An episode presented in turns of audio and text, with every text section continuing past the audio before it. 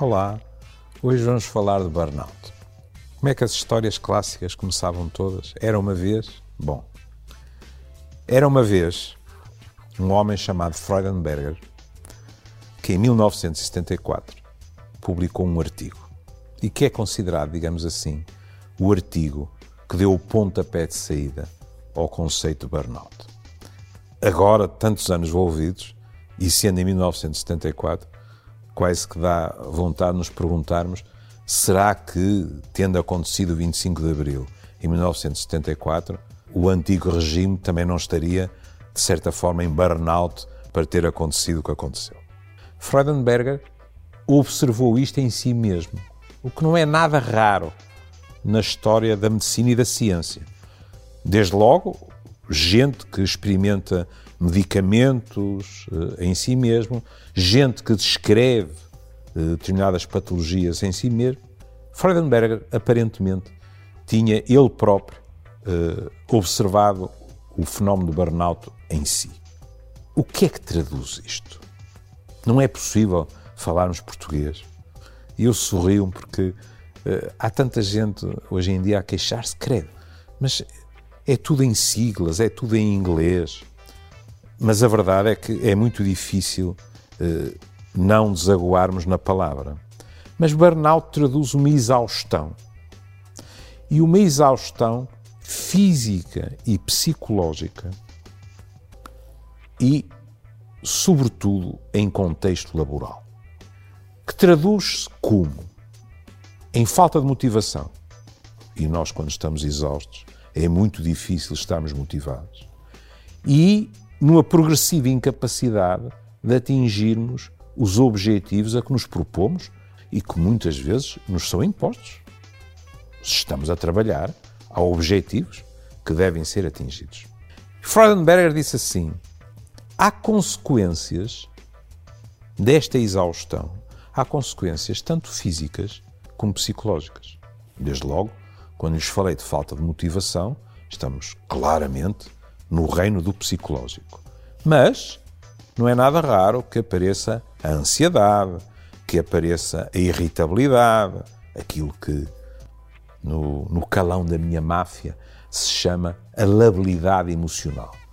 Eh, podemos, de um momento para o outro, explodir, quem está à nossa volta eh, não se apercebe.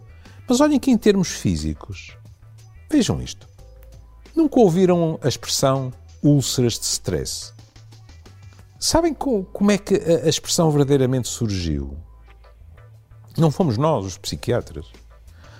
Os nossos colegas cirurgiões começaram a chamar-nos a atenção que havia determinadas úlceras que eram operadas, mas que voltavam passado algum tempo.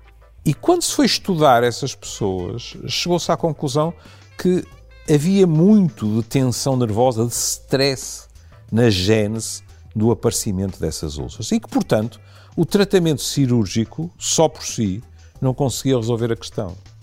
Agora veja. Se as condições laborais não são boas, se são pesadas para aquela pessoa, se acontece o burnout, estamos em presença de quê? De um stress que é um stress contínuo.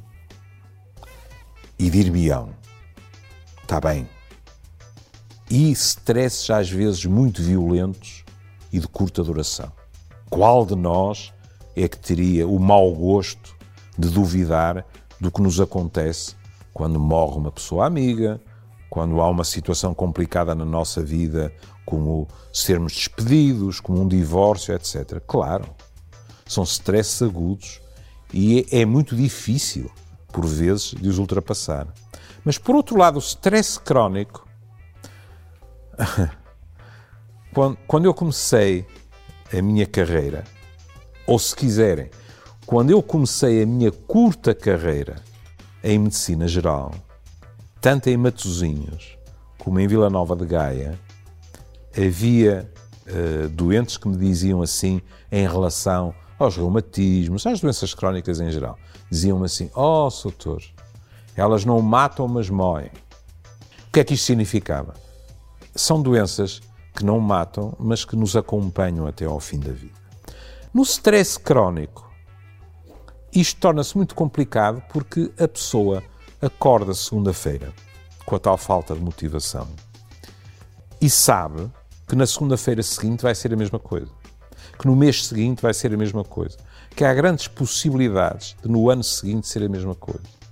E este tipo de stress, isto também depende, como é evidente, das características de cada um de nós.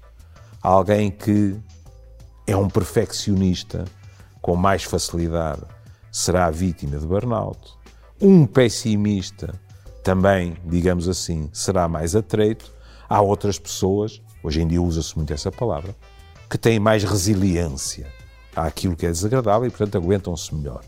Mas mesmo o verbo aguentar tem uma tonalidade de o mais que podemos aspirar é sobreviver, mas modificar a situação, nem tanto. Estamos a falar de condições de trabalho, nem sequer vou falar de assédio laboral, quando se põe alguém a olhar para uma parede. Não, é?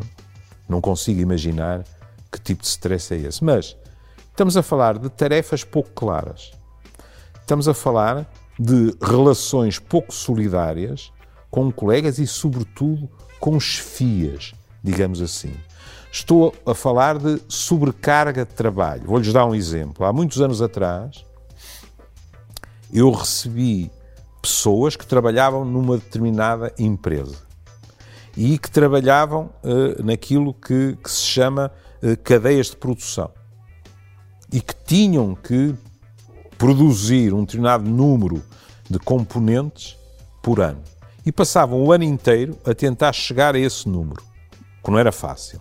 E quando o conseguiam atingir, no ano seguinte, em janeiro, o objetivo que lhes era colocado era superior. Estão a ver o stress que isto provoca.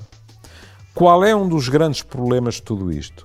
É que este stress não fica circunscrito ao trabalho das pessoas. Espalha-se e vem para a outra vida das pessoas, cá fora. E, portanto, não estamos a falar de uma vítima de burnout. Estamos a falar de uma vítima de burnout e de um sistema familiar, de amigos, etc., que vai sofrer as mesmas consequências. Isto é uma situação grave em termos da saúde física e mental das pessoas, mas também em termos de produtividade. Porque muitas destas pessoas, a sua baixa de produtividade é enorme. Podemos estar, uh, e quantas vezes estamos, em presença do chamado presentismo. A pessoa está no local de trabalho, mas não rende. Estas pessoas devem pedir ajuda? Sim. Mas há outra ajuda que é obrigatória, que é as entidades empregadoras destas pessoas devem estar atentas para conseguirem distinguir sinais precoces de burnout e depois terem respostas que permitam a estas pessoas resolver esse problema. Por hoje, ficamos por aqui. Fiquem bem.